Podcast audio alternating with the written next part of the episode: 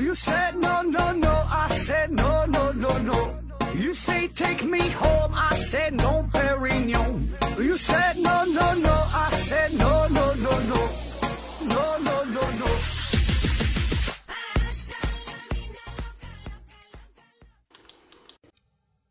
拼命探索，不计后果。欢迎您收听思考盒子。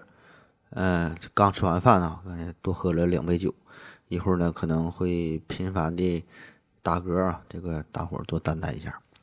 咱还是线上硬广，听节目送奖品，奖品呢现在有这么几样，一个是美人茶公司提供的五大箱子茶叶，一个呢是大家学公司提供的五大箱子护眼学习台灯，还有一个呢是大家学公司提供的一份价值五百元的网络学习课程。然后还多了一样啊，叫利纯优先啊，利纯优先公司提供的五大箱子膳食纤维，欢迎大家呢积极参与抽奖活动，咱这个奖品呢还是挺丰富的。呃，另外呢，咱再给呃我一个好兄弟啊，这给他做一个广告，呃，他是做这个导游的，导游啊，呃，就是整这个旅游这这这这个事儿，呃，非常的专一啊，他就做一趟线儿，就是专门跑新西兰。然后具体的路线我也不太懂啊，反正就是比较随意的那种，就是你到新西兰玩各个地方，你想去哪就都行。你喜欢哪个地方呢？呃，就多在哪个地方多玩两天，就是有点那个私人定制那那那那种感觉啊。但是这个价格是相对来说比较便宜啊。呃，有兴趣的朋友可以联系我一下，然后我把它推给你啊。到新西兰旅游的朋友啊，有兴趣的联系一下。而且你你只要提我，马上就可以享受一个五块钱的代金券，而且是终身有效哈。提我何总保证好使。五块钱的面子啊，嗯，另外呢，还有一个要隆重推荐的，隆重推荐的啊，你们的魔鬼要来喽啊，是一个台历啊，Oh my God，Amazing 啊，这个台历呢和所有普通的台历完全不一样，它这个台历是可以看日期的啊，看的非常的清晰。呃，这是我一个哥们儿是做自媒体的，然后也不知道咋想的。呃，整了这么一个台历啊，是二零二零年这么台历，信心满满的是印了三千本儿，卖了半个多月吧，到现在还剩两千多本儿，所以大伙儿呢就是赶紧抓紧时间吧，因为这个毕竟好像二零一九年马上就要结束了，马上就二零二零了啊，赶紧赶紧买啊，留给大伙儿的时间就不多了。你到二零二零年你再买二零二零年的台历，你不就赔了吗？对吧？这时光一去。不复返，你现在去买还不晚啊！人生得意须尽欢，一本台历还不到一百三啊！老刘这台历啊，确实是好东西，大伙儿一听都明白啊，这是刘刘刘院长，刘院长回到二零四，回到二零四九那人啊。你乍一看啊，这个台历是看不出哪个地方好来，你得慢慢的品味，你得品味一年啊，你这你才能想明白这个台历好像也没有哪个地方好啊。反正就赶紧买吧。有人觉得这台历挺贵啊，一本破台历一百三，这是要疯啊！但是说这个东西这个贵吧，这种属性并不是商品本身的问题。这个东西卖的贵哈，这人跟商品没有任何关系，这个很正常。劳斯莱斯贵啊，这这这车的话，有人买；爱马仕的包很贵，有人买。百达翡丽的表很贵，有人买，大伙呢不仅要买，而且都很喜欢，都很想要，对吧？大伙都很追捧，所以这个问题呢是出在您消费者、您购买者在您的身上，这不是这东西贵，是因为你穷，所以现在这个机会就来了，对吧？平时那些奢侈品咱们可能买不起，看都不敢看，这回呢，只要花一百多块钱，就能让你体验到台历中的。劳斯莱斯台历中的百达翡丽啊，这个就是让你以这种最小的付出的成本，呃，体验一下奢侈品的感觉啊，这个还是一个非常非非常好的办法啊，让你接近这个奢侈品。而且这个体验它不是一回两回，一体验这台历啊，对吧？一体验就是一年，你换算下来呢，一百二十多块钱，不到一百三，够这这一天可能就是三毛多钱四毛多钱啊，三四毛钱的事儿啊，就能体验奢侈品。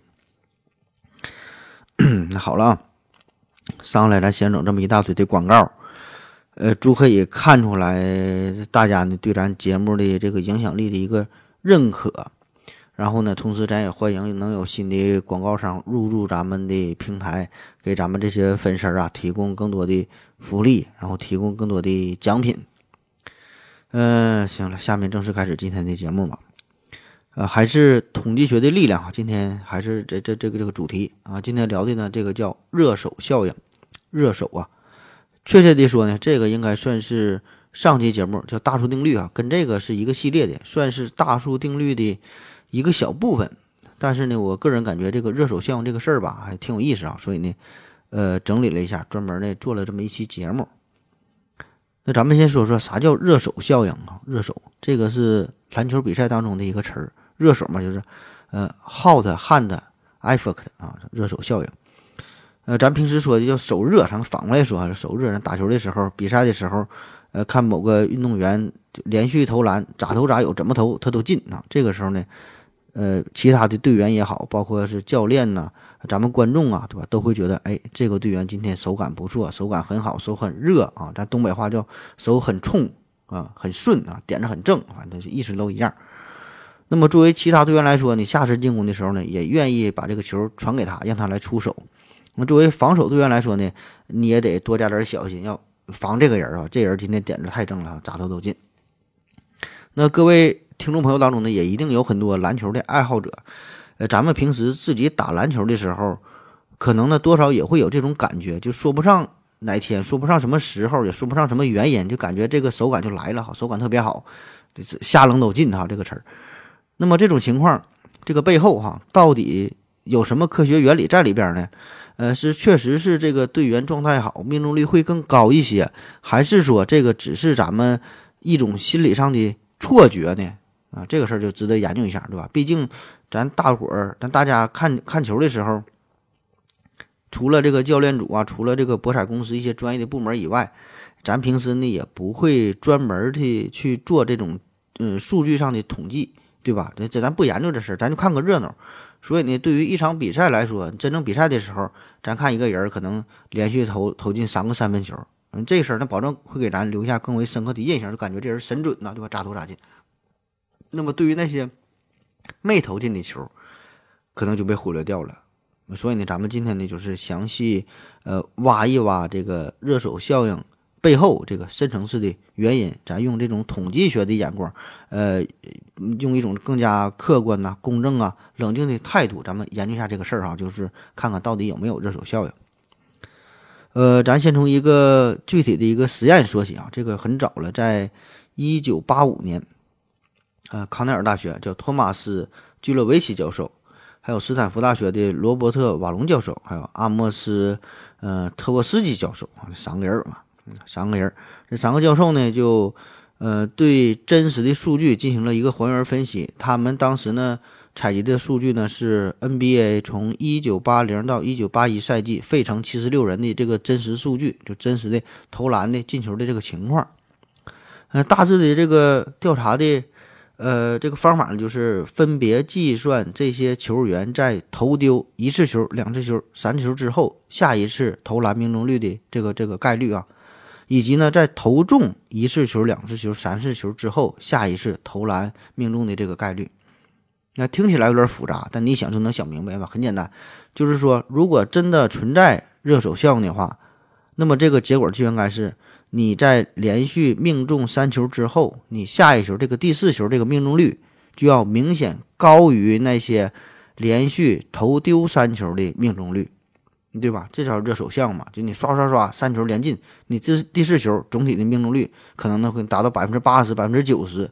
你咣咣咣连失三球啊都没投进，那么你第四球的命中率可能只有百分之二十、百分之十五，甚至说是更低，对吧？这个这这这叫热热手效应。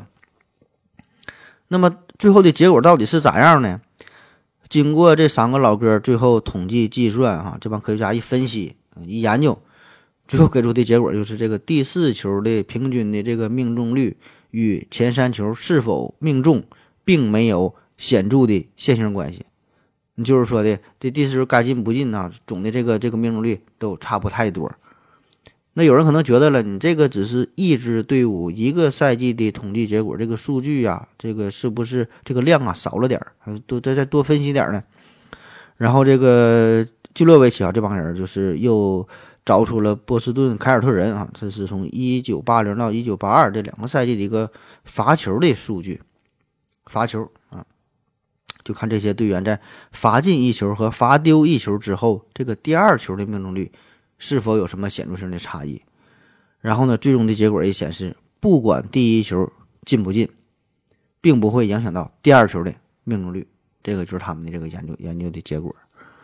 那么通过这个以上这个数据的总结，呃，基诺维奇哈还有这这帮人他们就给出了这样的结论，就是所谓的热手效应并不存在，这个呢只是咱观众的一种错觉，呃，应该叫做热手命误更准确哈，并不是这种效应是命误啊，你你你理解的不对。那好了，听到这儿，咱今天的节目基本就是这样了哈，感谢大家伙的收听。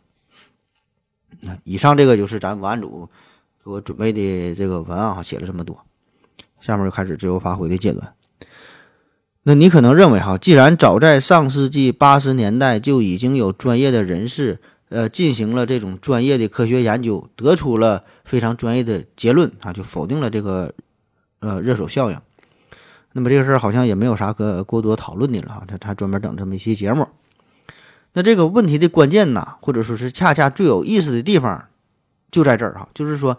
既然热手效应它是不存在的，可是为什么我们这么多人，起码是对于篮球感兴趣的人，打过篮球的人，我觉得哈多少呢都会有这种感觉，就是说会有一种你投篮的时候感觉手风很顺啊，投进第一球、第二球更爱进，第三球更爱进啊，很顺这种感觉。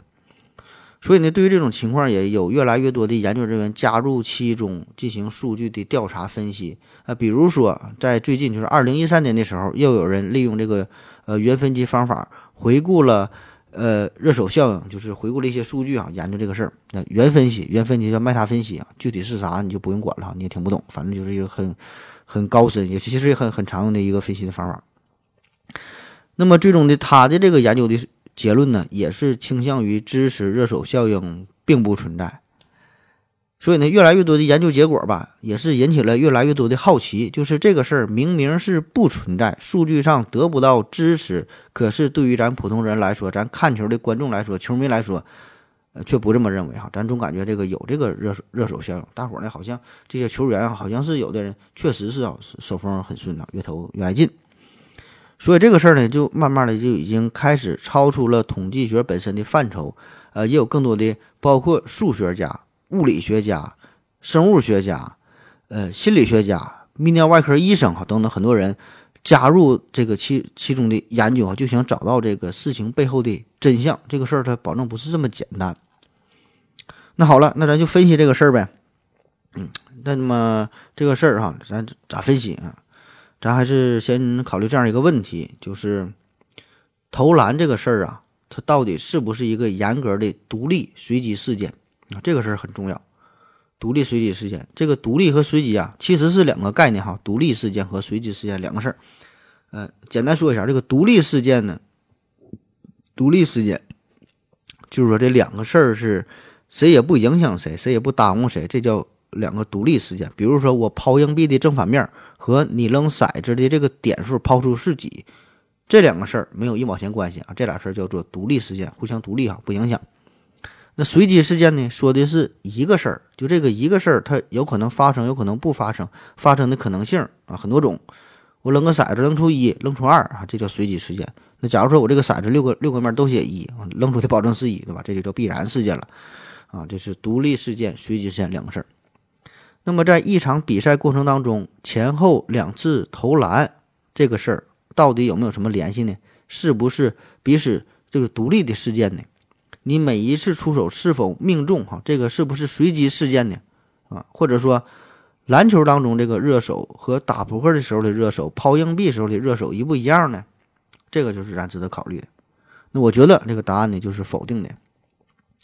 啥叫？呃，赌博当中打打扑克的当中，这个这个热手啊，就是你你打扑克的时候，这个这个有个人哈，就是手气很旺啊，运气很好，连续抓三把牌，牌都不错，然后呢连赢了三局。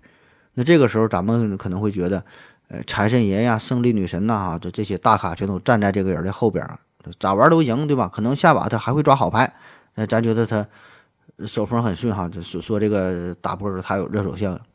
那当然了，咱都是有科学精神的人儿，那很显然，你打扑克抓牌这个事儿啊，这个很容易理解对吧？这个是一个完全独立的事件，就是你这个两把抓地牌之间并没有任何的联系。所以，对于打扑克来说，你连续抓几把的好牌，这个只是运气的问题。你在这个赌场上热手效应啊，这个是不存在的。这个确实应该叫做热手谬误，对吧？这个事儿好理解。当然了，这个具体来说，你再往深入的挖的话，这个事儿，呃，也值得咱思考一下。就是这个打扑克啊也好，这个抛硬币也好，这个呢也不是完全的，呃，独立的。呃，绝对的这种独立事件或者是随机事件，就是因为咱们生活的这个真实世界和数学当中的那个理想的世界，确实是存在着很大的差别。嗯，你在现实当中，你不可能画出一个完美的圆形，对吧？你不可能画出一个真正的等边三角形。嗯，就说是航天级别的工艺，发射卫星、发射火箭这些计算，可能也就是精确到小数点后几位哈，那那那能。呃，到挺挺精确的级别，但是说也会存在着零点零几呀，零这这这个微米的零点零几微米的误差，对吧？它不可能百分之百的准确，你不管多牛逼的技术都不好使，对吧？这个且不说这是技术上层面的一个限制，就是你未来怎么怎么发展啊，这个技术科技怎么怎么牛逼，但是它有一个最根本的问题，嗯，咱有一个叫普朗克长度这个极限啊，这是最小的一个，咱目目前已知这个物理的。呃，一个一个极限，物理长度的极限，对吧？那你比它更小的长度，咱没法达到，没法实现，没法理解这个普朗克长度。所以呢，咱可以换个角度来说，就是你不管画出什么样的圆，只要是现实当中的工艺制造出来的这个圆，画出的这个圆，它的这个周长一定是普朗克常数的整数倍，对吧？普朗克长度最小了，保证是它整数倍。那么这个圆的直径呢，同样也是普朗克常数的整数倍。对吧？不能给它再小了，保证它整数倍啊。那么这就意味着你画出的这个圆儿，用这个周长除以它的直径得到的这个数，不可能是真正的派，就三点一四一五九二六五三五八九九三后边点点点，对吧？因为这是两个整数的比值，你你只能是无限的接近数学世界当中那个真正的圆周率，但是说并不是真正的圆周率。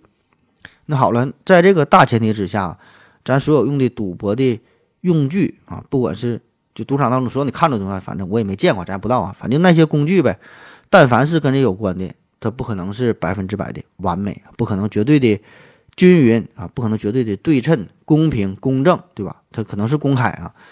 所以呢，由此所产生的结果，自然呢会有一些非常非常细微的倾向性啊，并不是绝对公平。当然了，另一方面来说呢，咱们现在所处的这个时代和上世纪，嗯，不只是上世纪，很久很久之前了，就是上期说的那个工程师，英国工程师叫啥？贾格尔那个人哈，那是一八几几年的时候，上上上上世纪啊，马上到二零二零了。呃，贾格尔所处那个时代跟他完全不一样啊。他当时不知道各位还是否记得这个故事？他当时是找出了这个轮盘赌这个游戏的一个 bug，就是它不太均匀嘛。然后呢，利用这个事儿，他就发了发了财，要赚了不少钱。那咱们这个时代和他所处的这个时代，它就不一样了。你现在这个赌博行业非常的发达，非常的正规，非常的公平。赌场老板那是比谁都精明，对吧？不可能让你轻易找到这些赌具的漏洞。所以呢，咱咱们就目前为止，起码是可以放心大胆的认为，因为赌博器具本身的原因，这种不公平啊，导致开出的结果这种明显的。倾向的这种情况，这个事儿几乎是不存在的啊，起码是在短暂的、有限的这些观察数据当中啊，不会发现这种明显的倾向性。就比如说，真正是你你在赌场当中，假设说有这种抛硬币的游戏，人家赌场给你提供的一个硬币，然后你这么抛，真是说你连续十次都抛出了正面。我们仍然更多的呢会把这个归因于运气的成分，而不会认为这个是硬币材质本身的不匀不均匀导致的呃连续十次正面的结果，对吧？我觉得这个才是真正的理性的思维啊。那么一说到随机这个事儿哈，可以衍生出呃咱很多的思想，很容易把这个思想扯到什么拉不拉斯腰啊，伪随机啊、自由意志啊、什么什么决定论呐、不可知论、不可知论呐、量子力学、什么概率理论等等啊，这些高深的问题啊，特别是咱们这个节目，咱这些听众啊，这这个思维都很开阔，然后知识面都很广，很容易想到这些事儿啊，进而呢会走上一条不归路啊，想的乱七八糟的。嗯，但是呢，咱今天节目咱就不展开说了哈，因为一方面就是咱之前有过专题专门说过什么拉普拉斯妖啊、什么自由意志这些事儿啊。另外一方面呢，咱今天的重点，咱就要说这个热手效应哈。呃，暂时呢还不用挖到那么深的地步哈，咱适可而止啊。真的，咱想想到这事儿，想一下也就行了。那么扯了半天哈，我要说的重点是啥哈？就是说，在一个不太特别严谨的城市上，呃，我们可以把这个抛硬币，可以把这个抓扑抓扑克牌，可以把赌场当中这些游戏哈，基本的都可以看成是独立事件，就是。连续两次的结果并没有关系，那都是随机的，所以这个赌场当中，这个热手效应是不存在的，就是每次都是随机事件嘛，两次没有关系嘛，对吧？这热手效应不存在的。你你好比说，就算是轮盘赌，连续开出二十九次都是红色，下一次是红是黑啊？不知道啊，对吧？各占百分之五十的机会，对吧？这个是赌场当中。那么问题来了哈，就是在这个篮球场当中，咱们能不能简单的套用这种思想呢？你毕竟抛硬币和投篮。个人感觉哈不太一样，抛硬币纯随机，投篮呢，这个影响因素就多了去了啊，个人的心理啊、身体啊、你的技术水平啊、防守啊等等哈，涉及到很多的因素，对吧？你你和乔丹抛硬币，你可能有一半的机会可以战胜他，但是如果你和乔丹打篮球呢，哈，估计你会被打死啊。咱们先休息一会儿。我要跟正南去尿尿，你要不要一起去啊？我也要去。哎，风姐。我要跟正南、阿呆一起去尿尿，你要不要一起去啊？嗯，好了啊，喝了口水回来，咱们继续聊。对于一个运动员来说，他在场上的发挥必然呢会受到很多因素的影响。那概括来说哈，最主要的，首先呢就是他的自身的技术水平，其次呢就是场上的心理的变化。还有呢，就是在一场比赛当比赛当中，他的身体的状态。你在这一场比赛的当中你，你想发挥的好，你想得到更多的分数，自然呢与上述这几点分不开。当然了，还有很多因素，对吧？天气的因素啊，呃，场地呀，呃，主客场等等哈，很多因素都有关啊。这个事儿非常的复杂，每一个细微的因素呢，可能都会影响到你投篮的时候这个球进或者是不进。那咱们就是。呃，挑几个比较重点的、有代表性的这个、这、这、这个事儿啊，分析一下。第一个说这个技术的事儿。那技术对于运动员来说，你投篮进或不进，这个技术，这个是一个日积月累的过程，这个变数呢不会太大。比如说哈，一提到美国啊，美国的篮球、巴西啊、巴西的足球，还有咱中国的乒乓球，你这个实力啊，技术搁这摆着呢，再怎么发挥不好，咱们呢？也不会对这些运动员的这个技术，对这个本身会产生什么质疑，对吧？一定是有其他更多的因素，呃，在影响着。那咱就说说另外两方面，一个心理和这个身体的事儿。呃，在一项竞技体育当中，其实这个心理的因素啊，我觉得这个会占到很大的成分，嗯，这个变数也是很大，对吧？你技术可能不会再变，但是心理呢波动会很大，呃，不管是跑的、跳的，足球、篮球。你这些东西，它为啥要比赛？就是因为这里边有很多的变化，对吧？它没有啥变化，你就不用比了，对吧？你否则直接看平时的成绩呀，你把这个数据综合起来，或者是看这个个人曾经的最好的成绩，它也就不用有奥运会了，反正拿这个数据说话一比就完事儿了，一排名整个一个赛尔一比哈就完事儿。那很多不太关注足球比赛的朋友，甚至说有一些挺关注足球比赛的朋友，可能也不太在意这个事儿，就是。比如说这个世界足球世界这个男足的排名，如果单纯按照人家这个官方这种特殊的算法啊给出的这个排名，比如说这个比利时啊、瑞士这些国家可能就是经常被咱们忽略，但是实际上人家这个排名常年都是世界前十甚至是前五的水平。你就看这个，你现在搜一下，你看这个比利时、瑞士啊，看你现在排名排多少？还有包括像智利，呃。那还有波兰哈等等这些国家，这经常被咱忽略。那实际上他们也是经常都是世界前十排名的常客。所以说这个比赛的这个事儿哈，一个非常的重要的一个点就是看他的临场发挥的过程，这个是有意思的地方啊。为啥去比，对吧？你得看你现场发挥。你就过去的排名、过去的历史、这些交战的成绩、这些数据啊，它都是过去式啊。你学生也好，你平时学习再怎么牛逼啊，全校第一没有用啊。高考时候紧张，你发挥不出来啊，狗屁没有，这最后你考上蓝翔了，对吧？所以这一点大伙儿呢没有什么疑问。那么对于一场这个篮球比赛来说也是啊，这个事儿就非常值得研究了。因为这个篮球它还有一个特点，还不像足球，你足球。毕竟它每场进球非常有限，对吧？没看说世界大型比赛经常一一场比赛进十来个球的，对吧？经常都是非常小的比分，嗯，零比一、一比二啥的，对吧？再怎么大牌的球星，状态再怎么好，他不可能足球比赛一场比赛进五个球、进十个球的啊，这个非常罕见。你再比如说你跑百米、你跨栏比赛啥的，你状态再怎么好，这个也就是十秒钟的事儿，瞬间就完成了，这个呢也没法进行像现场的。比较后续的分析，对吧？所以这个篮球比赛这个事儿就相对来说比较特殊，它就给咱们提供了一个更多的机会啊。所以这个为啥人家这个就叫热手效应，对吧？就研究篮球的，它不叫火腿效应，它不是研究跑步的啊。那么个人感觉，投篮的时候确实呢会有一种叫做手感的东西存在呃，因为毕竟我之前在哥伦比亚大学是。呃，校队的啊，这个不不是主力啊，这个板凳队员，但是也是打过了几年，打过这个，呃，美国的这个高中生的一个一一个呃那个大学生的一个一个比赛哈，就是手感这个事儿吧，确实很难说清楚到底是啥，但是呢，这个东西来的时候呢，你确实会感觉到，就是一出手的时候就觉得非常的舒服哈，就是很轻松啊，基本也可以确认这个球它能投进还是不进啊，甚至会感觉这个球。嗯，必进啊，而且是一个完美的空心球，呃，也说不出到底是什么力量啊，什么什么什么出手的速度啊，什么角度啊，什么弧线啊，可能也说不太清楚。但是说就感觉这个球就恰到好处，非常舒服，感觉就能进啊，这是这是手感嘛，对吧？你很难说。而且更重要的是，真的在这种情况之下，呃，真的就感觉这个第一球投进了，你第二球再次出手，再次出手的时候。会产生一种迷之自信，就觉得第二球还能投进，第三个球还能投进，而且往往这个时候还真的就投进了啊！这个就是传说中的这个热手效应嘛。我我想，经常打篮球的朋友，可能多少呢都会呃有过这种这种体验啊。当然，这种个人的感觉啊，这没有科学数据支持嘛，对吧？就是个人的一个呃非常个例、非常少的一种经验啊。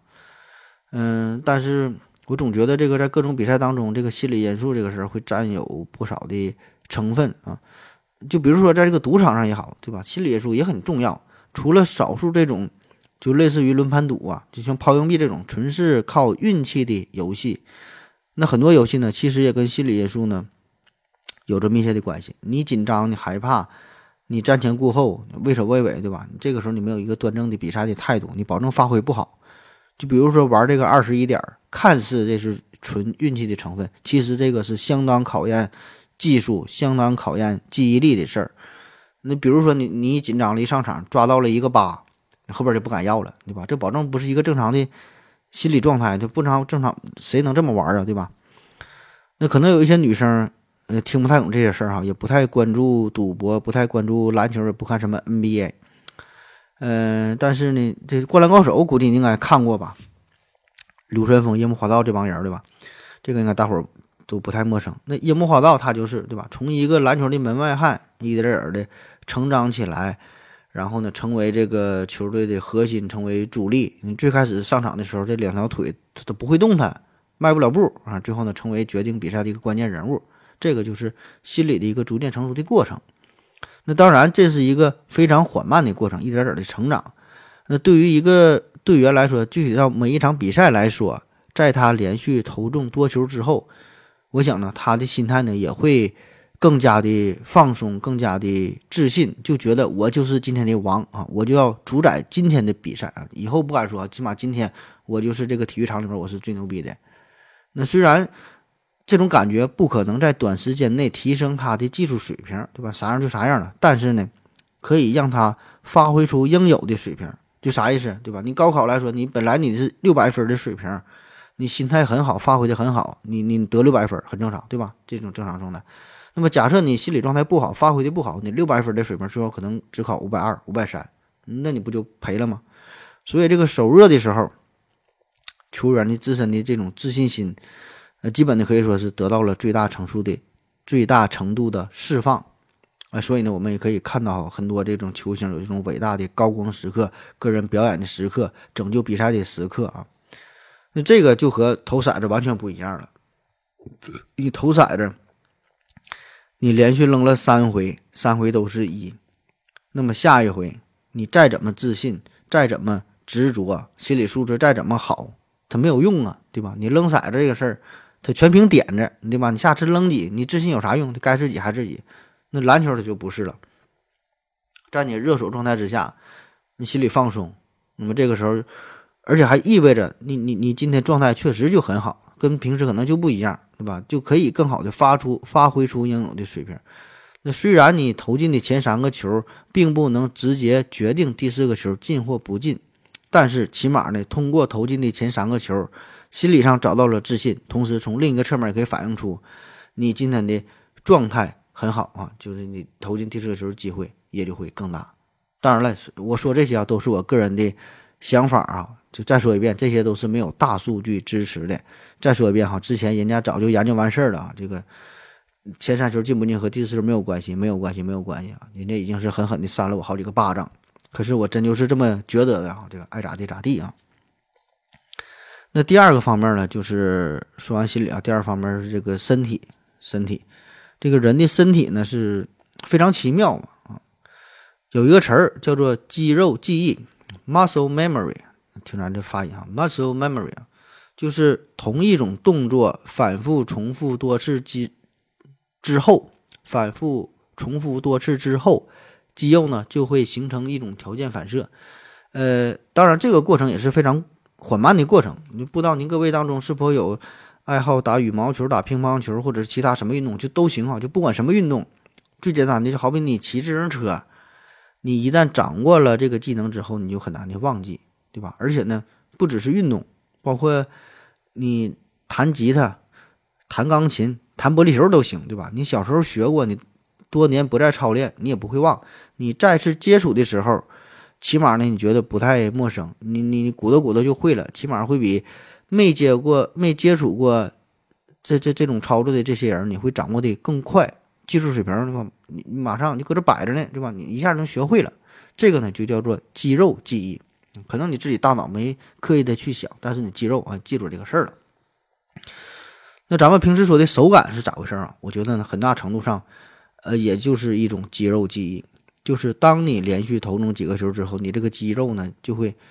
记住了这个篮筐的位置，记住了你要保持多大的力量、多大的收缩的力度啊，什么角度啊，什么什么弧度啊，这些信息啊，当然你并不是刻意去想，因为这不是你大脑想的，肌肉它就知道了。所以这些东西就是呃很难直接用语言描描绘出这种感觉吧，对吧？就是你也不知道具体是什么力量、角度的事儿，反正咱就能投进啊。那么呃，关注 NBA 的朋友在看球的时候，这看比赛的时候。经常会有这种桥段，对吧？比如说这个卡特哈，他有句名言叫“感觉今天的这个篮筐就像安大略湖一样宽广哈，咋投咋进”。还有这个麦迪呀，呃，有高光时刻，三十五秒得了十三分。还有这个乔丹啊，更不用说了，一次又一次的这种压哨的绝杀，这些这些呃例子很多。当然，作为咱一个科普主播，咱也明白这些呢，不管咋说，它都是个案，不能重复，对吧？不可能乔丹每场比赛都是。压哨三分不可能，麦迪每场比赛每场比赛都是三十五秒得十三分，对吧？这些毕竟确实这都是个案，并不能充分的说明问题本身。但是呢，这个肌肉记忆这个事儿，这个保证是存在的啊。呃，咱咱咱还拿这个《灌篮高手》这个动画片举例子，在全国大赛阶段，呃，这这个全国大赛这个咱国内没播放，国内就是演了一百零一集，后来全国大赛他没演。有兴趣的朋友可以看看漫画，这个。这个有啊，你看一下，就跟那个这个三王工业嘛。在这个全国大赛的时候呢，这个湘北最开始是遇到了丰裕啊，这丰裕也是，呃，实力非常了得啊，也是全国大赛的常客。丰裕，那么在这场比赛当中呢，丰裕有个王牌的选手叫做南烈啊，这逼呢挺厉害，然后呢也挺损，就故意呢把这个流川枫的眼睛给打伤了。打伤了呃流川枫的左眼。然后流川枫那是也牛逼啊，对吧？流川枫那多牛逼啊，那那性冷淡的那风格，对吧？毫不畏惧。流川枫的就走上了罚球线。那么这个时候问题就来了，你再怎么牛逼，你眼睛受伤了嗯，一个眼神不好使，左眼被打伤了，只能用一个右眼来瞄准看这个篮筐。那么这个时候呢，你用一只眼睛来看东西的时候，就没法立体成像，就是你看到的这个东西能也能看看东西，对吧？但是它是一个面儿。就是没有这个深度啊，就看中看东西不到远近啊。你不行，你可以试一试。你用一个眼睛，你就拿筷子夹豆，你试一试啊，你看不出远近来。那么也就是说，你这个时候你再怎么瞄的准啊，你扔出这个球再怎么准，它顶多是在一条直线上，可能会非常准，但是说你这个力量大小远近这个没法呃把握，对吧？那怎么办？那流川枫就装逼到底啊，索性呢就把眼睛闭上。闭眼睛往里投啊，不瞄准，凭感觉把这个球哎就给投进了。那当然，这个事儿是一个动画片，可能有点夸张的成分，但是呢，实际上在现实生活当中呢，还真就有这种事儿啊。这个是大约在三十年前，呃，乔丹呢就是同样上演了这么一个精彩的一幕吧。呃，当时他并不是因为他眼睛不好是受伤了哈，这个呃，当时是这个木托姆博啊，他是挑衅 乔丹，就说的你你你不牛逼吗？对吧？你闭眼睛罚篮，你能罚进吗？完，乔丹也是嘚瑟啊，就闭眼睛罚篮嘛，这么回事儿。那么这些呢，都可以算作是肌肉记忆的一个例子啊，就是你平时多锻炼，呃，平时多练习啊，身体，呃，就是记住了啊，自然呢就会。掌握了这个节奏掌握了这个状态，所以呢，不仅是你身体本身啊，技术层面的提升啊，还有一个咱经常忽略的就是这个这个肌肉记忆这个事儿，对吧？练习练的是啥，对吧？大伙儿忽略就是在这种关键时刻，你可以不假思索的，可以自然而然的做出一个合适的动作，这就是一种练到一定水平这种本能的反应了，不用再思考，瞬间呢就能调动自己的肌肉，发挥出你这种水平。所以这个才是高手，这个才是伟大的运动员。所以这个热手效应啊，我觉得呢，很大一个层面来说，就是，呃，可以自然而然的调动调动出这个肌肉记忆啊。就是说，你前三球球不都投进了嘛，就相当于让你努力的回忆啊，找到这种感觉。那么连续进球之后，你的肌肉这时候就就打开了啊，本能的就保持了这种最佳的状态，做出与之前相似的动作。就可以让你更容易的进球。那么这事儿你不理解的话，你可以想一想，打篮球不行，打字你总会吧？你打字不管是电脑啊、手机啊，不管是九宫格还是二十六键，那很多朋友咱用手机现在基本都可以盲打了啊。特别是早期咱用按键的那那种直板的手机啊，摩托的或者诺基亚的，对吧？平板的手机发短信基本都不用看键盘，刷刷刷一顿输入，非常快。这个呢，也可以看作是一种这个肌肉记忆的力量。而且你在短时间之内，如果是反复输入同一个单词、同一个词儿的话，同一个单词的话，你还会更加的熟练，对吧？就是说，当你找到了这种呃肌肉记忆的最佳的状态，你手就开始热起来了，发挥的就会更好。那好了，说完这个事儿呢，还有一个重要的因素就是防守的因素。防守这个事儿，呃，在篮球场上和在赌场上有一个明显的不同。就是你在篮球场上啊，不管是你今天因为状态很好的原因，还是说你平时训练非常刻苦，让你实力超群，对吧？你成为一个球星，就不管啥原因，总之就是，如果你今天状态真的特别好，连续投进三个三分球啊，那么在这个时候，自然你就会得到对手更多的照顾，哪怕是对方付出犯规的代价，也得制止你啊，不能让你太嚣张。这和打麻将不一样，对吧？人家连续三局都赢了，把把芝麻都三家满，你不可能把桌子给人周了，对吧？这人家运气好，人家水平高，对吧？所以这个打篮球和打麻将它不一样。那我们经常忽略掉的就是一个，就是一个这个防守的信息，也就是咱们看到的是他连续投进了三球，那么第四球很可能他就投不进了。为啥投不进了？因为呢，就是你再傻逼的教练，再弱的一个队伍。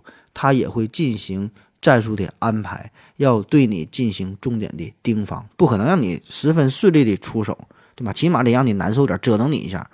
所以这个时候，热手这位哈，投篮很准这位，你你再怎么自信心爆棚，再怎么肌肉记忆这些呢，也不好使。人家就是冲着你来的，哪怕是进行犯规，哪怕是违体犯规，上去踹你一脚，也不可能让你太嚣张。那么这样一来，在加强防守之后，就会使得本来存在的热手效应，因为防守的因素，防守的对你的更加的严格啊，更多的限制。这样呢，这热手因素就会发生变化，进而呢就会隐匿在最终的数据背后，你看不到了，对吧？就这个时候你就完全看不到这个背后的真实状态，本身有热手被人灭去了。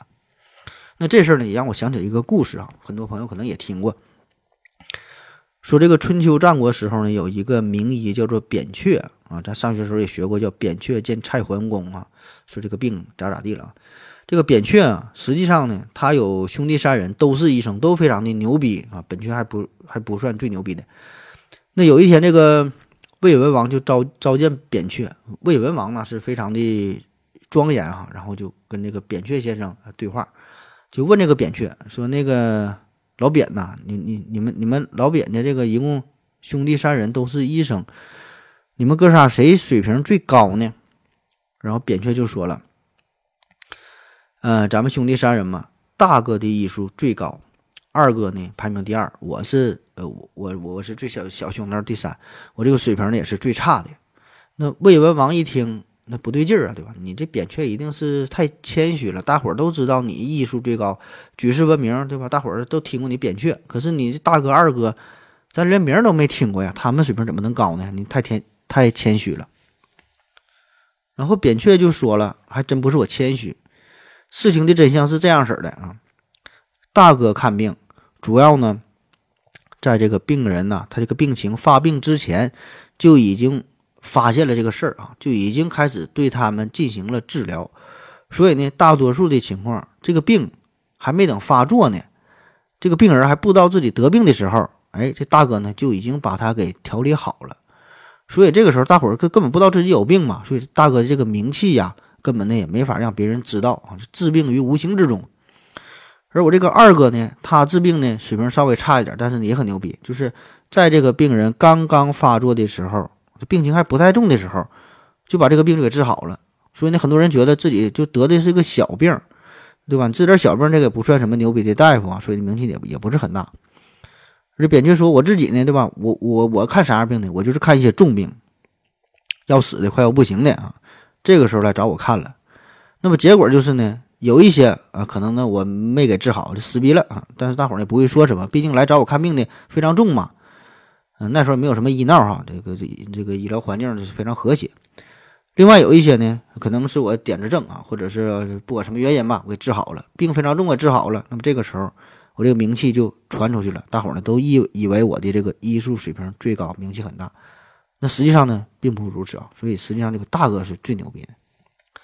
那当然，这个故事真假也不知道哈，很可能也是扁鹊的一个自谦啊。他自然，他既然能想到这个事儿呢，所以他，而且这个，咱学个文章，咱们说叫扁鹊见蔡桓公，这里边也说了，这个老扁呐，他早早就发发现这个老蔡身体已经不行了，那时候他已经意识到这个问题了，所以呢，这个扁鹊其实也有他大哥的这样的能力啊，就是很早就发现这个问题所在，也能给你治好。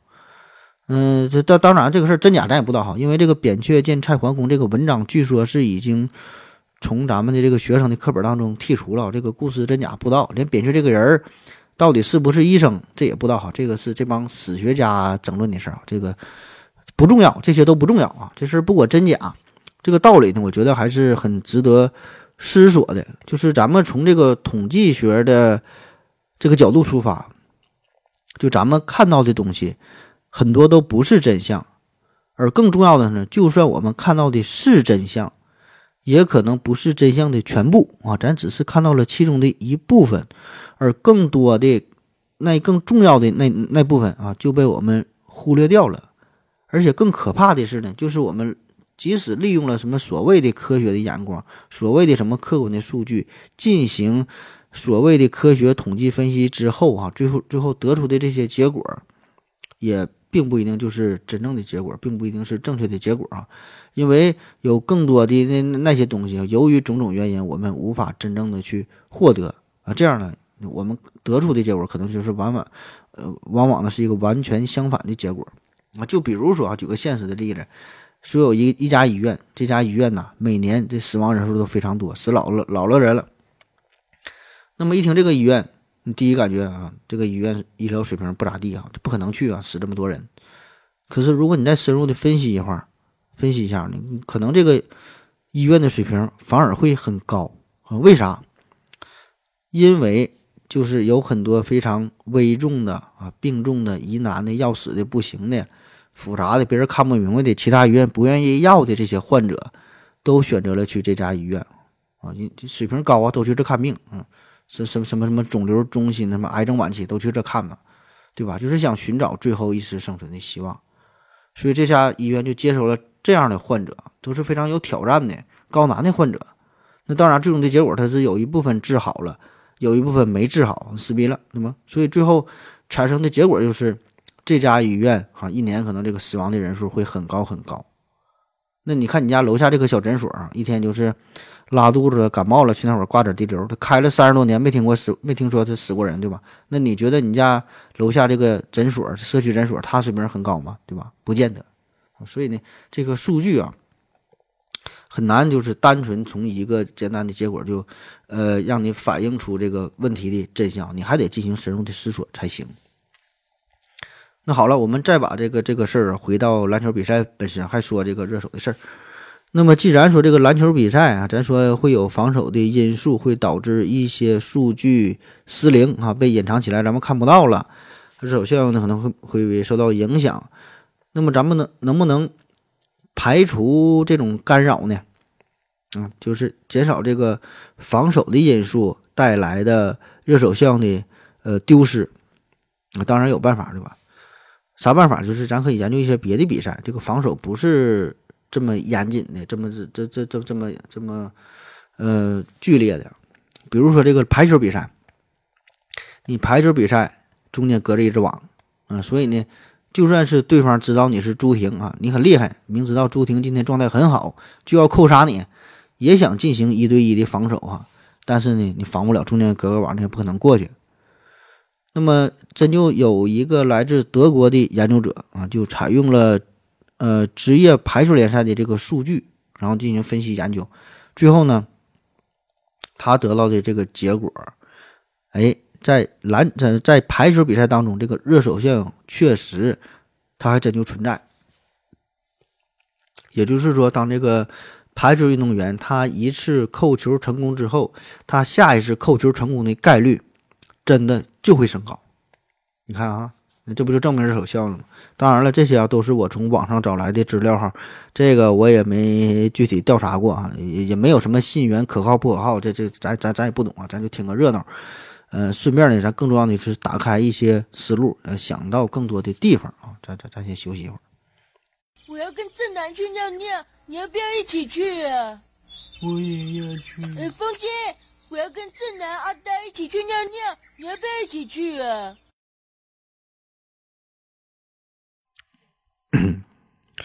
尿了个尿回来啊，咱继续聊。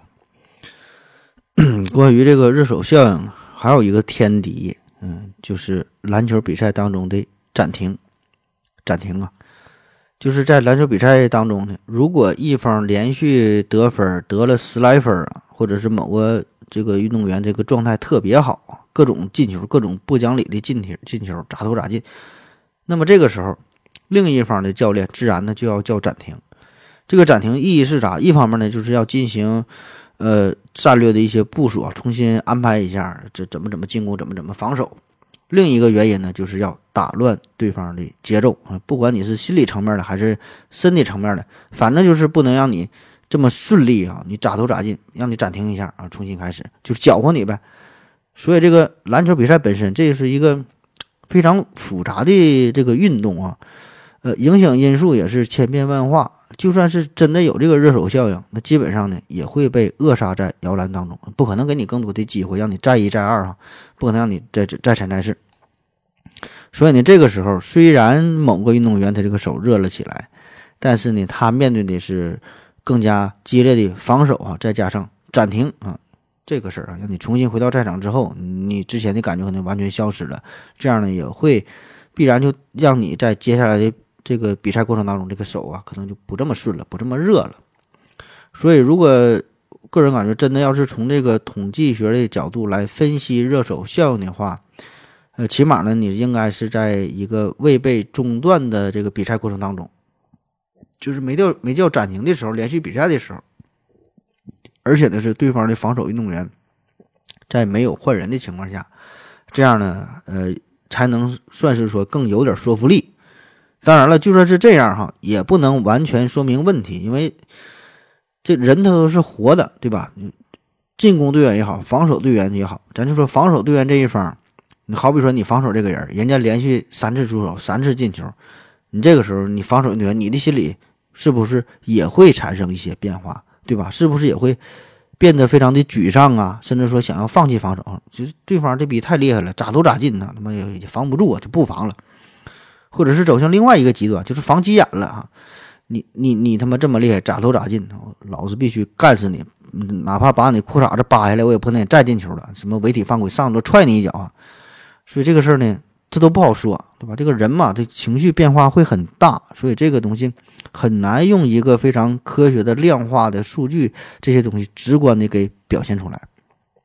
那除了这些，还有其他的干扰因素，比如说在连续出手之后。作为进球的这个人来说，他体能是不是会有所下降啊？虽然咱之前说有这个肌肉记忆的加持啊，但是说你这个呃，作为嗯体育比赛来说，你力量不够，体能不行的话，你这个动作保证会有变形啊，也会影响命中率。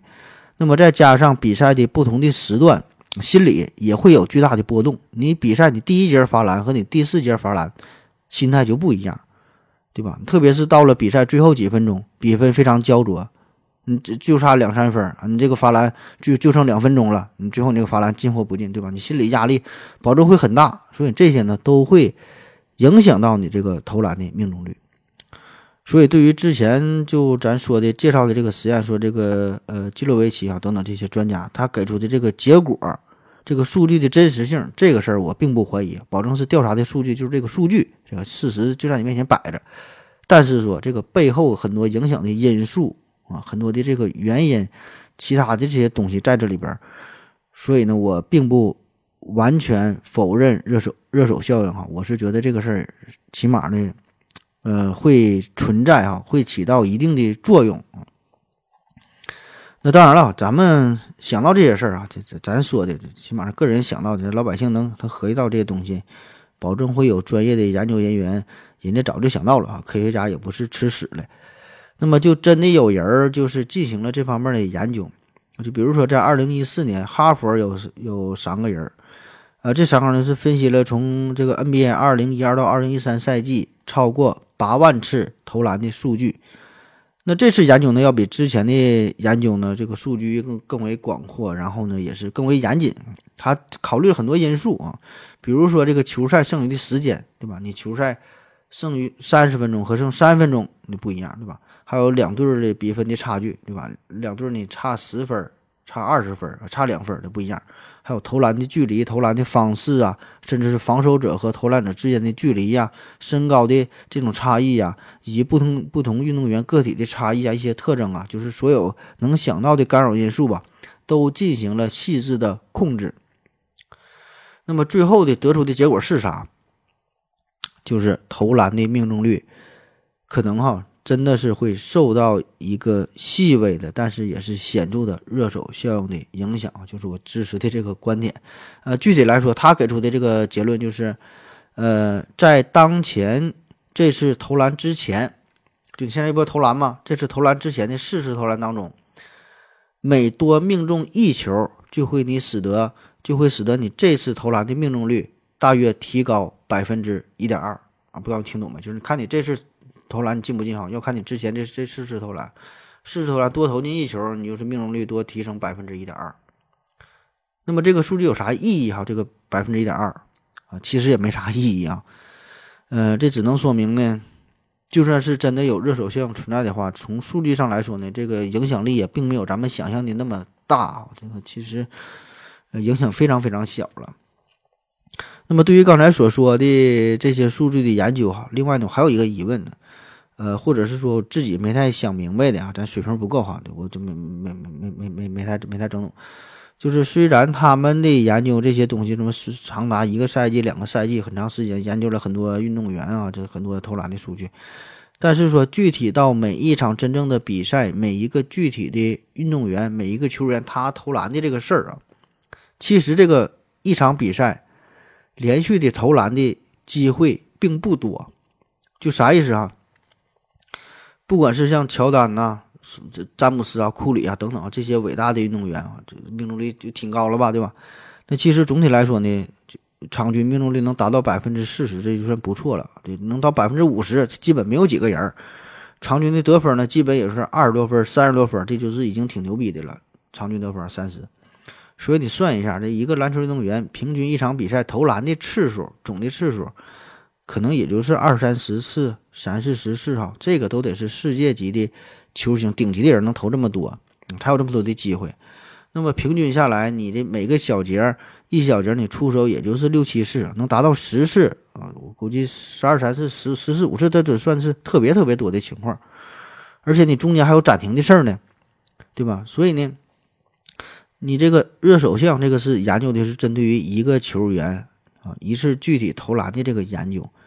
那么看起来收集的这个数据很大，可是呢，实际上你调查的呢，仍然是每一个球员非常零星的投篮，中间呢会有很多干扰因素、中断的因素，对吧？你每一个小节，你你你这么长时间，中间还得叫好几次暂停，又犯规又罚篮之类的，所以呢，它并不是一个连续性的。所以你把这些非常零星的数据综合在一起，是否能说明问题？我觉得这个呢，仍然是一个值得考虑的问题。个人感觉哈，如果真想研究的话，不知道有有没有人研究这个事儿，就是历年的 NBA 这种三分球大赛这个数据啊，因为我觉得这个三分球大赛这是一个连续的过程，对吧？干扰因素相对来说是比较少，连续的出手连投好几个球，然后呢，你看看连投进几个，后边几个不进，或者不进几个，后边又进了，还怎么怎么地，对吧？我觉得这个呢。会有点说服力啊！欢迎有这方面相关研究的这个人员哈，这些听友可以给咱提供一个数据啊，三分球大赛这个事儿。那好了，刚才咱说的这些都是针对于篮球比赛，呃，篮球运动员本身的研究啊。就算是所有的这些研究都不支持热手效应的存在，我研究半天嘛都没有。但是作为观众啊，作为咱们看客。咱们会仍然觉得热手性是存在的。那下面呢，咱们再从另外一个方面，就是观众的这个角度去分析这个事儿。第一方面呢，就是呃，人类啊，对于客观规律的一种迷恋啊。啥叫迷恋？就咱们任何一个人哈，总是试图在各种随机事件当中呢，想要寻找一些并不存在的规律，想在各个独立事件当中呢，找到一些彼此的联系啊。这种感觉呢，这个是深深的刻在人类的骨髓当中的，一代一代传下来，写在你基因里的，这是忘不掉的。因为我们对于未知世界，对于随机事件哈，咱们非常的恐惧，因为就没法把控嘛。对吧？就未知非常的神秘，所以呢，咱人类文明整个这个进程，其实呢，就是对于规律的探索、规律的总结，想找到背后的一个公式、一个定理。咱们咱们想想想掌握这个宇宙哈，想找到这个规律。所以不管啥事儿，咱总觉得它都应该是有规律的才对啊。哪怕是咱找到了一个错误的规律、不靠谱的规律，也总比没有规律强。起码呢，这个在咱心理上会多这么一丢丢的。安慰啊，心里会觉得很舒坦、很踏实。所以你看，就哪怕是赌博这个事儿、买彩票这个事儿啊，咱都能找出规律来。那更别说是篮球比赛了，对吧？自然呢也会找到一个不靠谱的规律，就是每一个随机事件，嗯，咱主要刻意的把它会联系在一起。毕竟他每个球员，他不管再怎么伟大，他不可能投篮命中率百分之百，对吧？所以这个他就是一个会有一个一个波动的变化，对吧？咱就想找到规律。所以呢，我们就会凭直觉认为，哈，在一系列随机事件当中，在两个随机事件的这这两个关系之后，两个这两个事儿当中，哈，就会有联系。当然，上述的这个心理，这是纯心理学的问题，这个并不符合数学上的统计的规律啊，这是咱心理上的一个一个想法。另外一个呢，就是人类的选择性记忆。选择性记忆。就比如说，同样哈投篮十次十次出手投进了四球，命中率百分之四十，对吧？投十个进四个。那么一种情况呢，是你间断的投进，投一个投进一个，投不进一个，投进一个投不进一个，中间这么间断啊进了四球。另外一个呢是连续进了四球，投三个没进，中间进了四个，后三个又没进。那很显然，对于后一种情况，我们会有着更加深刻的记忆；而对于之前的那种交替的这种这种进球，咱们呢可能会不太在意，就会忽略掉了，对吧？对于后一种，你连续进了四球这个事儿，可能过了两年、三年，你还会记得，甚至说这场比赛赢了、夺冠了啊，你还会记得某某某哈这个挽救了比赛，连进四球，这如何如何？所以这个就在无形当中呢，就强化了热手效应。就这个人呐，他就是这么一种。非常奇怪的动物，就这个你这个记忆力吧，很不靠谱。有些东西你拼命的想要去记住，但是呢，你却记不住啊。比如说你上学时候学的三角函三角函数，sin、cos、tan 的、cos、tan 的啊，怎么转换，怎么计算，记不住啊。那有一些事儿呢，你你不想记住，反而呢，你想要去忘记啊，想要去忘却啊，忘却不了啊。比如说人家不跟你了。在一个风雨交加的夜晚，人家转身就走，不鸟你了，或者你你被人家绿了，你这样的场面非常不开心。你你想要努力去忘掉，你不可能想要记住这些事儿，对吧？但是呢，怎么也忘不掉哈，会记住一辈子。所以记忆这个事儿，记忆从来它就不是平均分配的，对吧？所以呢，在这个比赛过程当中，连续命中或者是连续都投丢的这种情况，会给我们带来更为深刻的印象。这个事儿呢，也就是促成了热手效应。好了啊，今天的节目 基本呢也就是这样式儿的了。嗯，说了半天呢，是其实也没说明白到底啥是热手相，也不知道热手相它存不存在哈。这个事儿咋说呢？我觉得你信哈，它就有；你不信呢，它就没有啊。哎，感觉这个不太像一个正经的科普主播说的话哈。毕竟咱是不太正经的科普主播。那么有没有热手相这个事儿呢？其实也不重要啊。重要的是啥呢？就是有这么一个点。呃，启发咱们一些思维，带来更多的想法啊，就拓宽更多的思路。你就是你有一些东西，有一些研究这些玩意儿，他科学家专专家说的也不一定对啊。甭管是什么世界级的水平啊，他也不一定懂啊。为啥？你就说统计学家统计这些数据，他统计的是一些非常冰冷的数据，可能很对哈，但是非常的冰冷，没有感情。这帮统计学家他会不会打篮球，他不好说，对吧？他没拍过篮球，他统计啥呀？他懂啥叫手感呢，对吧？所以呢，咱们看这个数据，它就不一样。咱是真正打过这个篮球比赛的，打过联赛的，对吧？所以咱们这种感觉呢，可能就是另外一种思维方式，会得到另外一种完全不一样的认知。所以这个你得结合起来。来看哈，所以呢，一边可能是理智哈，一一边呢是比较感性的，所以这些得还是得结合在一起吧哈。所以呢，咱就是多想一想，多看一看，对不对呢？没关系啊，你对不对？谁能给出一个正确的答案哈？对吧？这就叫拼命探索，不计后果啊，瞎瞎合计呗。那我们在平时的生活当中呢，其实呢也往往会呃受到这个热手效应的束缚，但是你不并不知道哈。就比如说，举个例子，你看病的时候，你你去医院一挂号一看，保证找专家，保证挑这种以往治愈率更高的医生，对吧？一看这逼我操，看了十个患者死了九个，你不可能找他看病，啊？虽然是什么专家叫你不不可能看的，你保证看这个人做手术成功率很高，你保证找他，对吧？你你给孩子选学校啊，同样是学区房，然后你你选选哪个？你保证是选这个曾经出过高考状元的。这个学校对吧？对你更有吸引力哈。去年八个考清华的，六个考北大的，还有几个出国的，如何如何对吧？这个你看这学校就好对吧？同样是一一个一一个一个等级的学校，你保证选这个。但是实际上呢，你坐下来冷静的思考一下，就人家这个病看好了，人家考上什么学校，呃，跟你有啥关系对吧？有一毛钱关系吗？啊，你自己啥水平不知道吗？对吧？你治病的效果，你高考的结果。你跟人家有什么联系？是不是独立事件，对吧？是不是随机事件啊？这个是你要考虑的。所以呢，有时候你得理性，有时候呢你得感性啊。所以人世间的这个事儿吧，和数学世界当中这个事儿，呃，它它不一样哈，有联系，但是不一样。很多东西呢很难去说清楚，里边的很多影响的因素，就是除了这个数学啊，这里边整个这个社会吧，咱混社会的对吧？里边有这个心理学，有社会学，有泌尿外科学，就很多的学科，很多的领域会交织在一起。所以这个时候呢，咱们不经意之间呢，可能就会被热手效应，就会被赌徒谬误，被什么什么大数定律这些所左右着。所以呢，这个东西咋说呢？对吧？多听听，多想一想啊，就是呃，让你会看到一些不同的数据啊，提供一下更多的思路。这个呢才是重要的。呃，反正我觉得吧，个人来说，我倒是宁愿相信热手效应的存在啊，因为。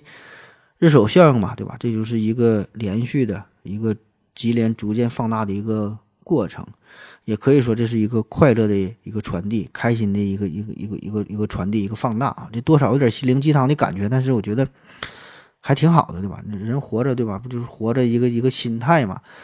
呃，比如说说有个女孩，这个女孩呢，她家住二十多层楼，每天坐电梯很不方便。哎，这一天一出门一看，正好这个电梯。就是正好到他了这一层，呃，直接就进去了，坐电梯下去了。然后呢，呃，买了一个彩票啊，两块钱中了十块钱，嗯，挣的钱不多，但是挺开心，感觉运气挺好。然后今天正好他还是去相亲，那相亲的路上心情很好嘛。到了相亲的地点，一看对方文质彬彬的，这人还不错啊，说不上哪里好，但还挺好吧。俩人愉快的交流，过了不到三个月结婚了，哎，也挺好。那么这个就是通过这么一点小事儿，通过这个。就热手效应嘛，对吧？就不断的把这个快乐就放大了，好心情就放大了，最后呢找到了如意郎君，对吧？这个虽然客观上来说，嗯，客观上来说，坐电梯啊、买彩票啊、遇到这个这个呃如意的这个对象啊，这些都是独立事件，之间没有一毛钱关系，对吧？但是这些事儿发在发生在了同一个人身上。他就有联系了。你对于这个具体的个人来说，他觉得他这个就是一个连续的过程，这些就是相关联的，就会带来好心情。你反过来，对吧？就有个还有词叫踢猫效应，踢猫啊，踢猫。就就有个父亲他在公司受到老板批评，心情不好。你回到家了，没地方发泄，给孩子骂一顿。孩子骂完之后，孩子心里窝火，也不开心，咋办？骂不了别人，踢他家猫。踢完猫了，猫也不开心，猫咋办？跑了呗，往街上一跑，正好过来一个大卡车，那大卡车司机赶紧就一躲，一打方向盘，把旁边小孩给撞伤了。所以你这个呢，这就是一个坏情绪的一个传染，嗯，一个逐渐的传递，最后导致导致了一个恶性的循环啊。当然，这里边都是一个鸡汤的成分啊，这个听不听的您随意啊。啊，今天聊的这么多。可能和纯统计学的这个内容并没有什么直接的关系哈，没给你讲太深，都是扯了一些乱七八糟的东西。呃，讲太深的，一方面呢你也听不懂啊，一方面呢我也真不会哈，这这边没啥科学精神啊，就是比较水，整了一期节目。这个文案组啊，文案组啊，一周就没没没给我整完文案啊，最后到最后时间都应变。哎，不管咋说吧，我觉得。还行，这期节目挺有意思啊，就是也给咱们提供更多的思路，让咱们一个重视到一个地方，就是可能说这个数学，咱讲这个统计学，讲数学这些东西，呃，感觉挺高深的，其实呢也没有那么那么高深啊。就咱说这个统计学这个系列，呃，可能离咱们生活感觉很远哈。数学本身离这就挺远的，你统计学这是干啥？这会计用的干啥用的？实际上咱每天都会接触，只是你没注意到啊。你仔细听这个节目，咱之前说的。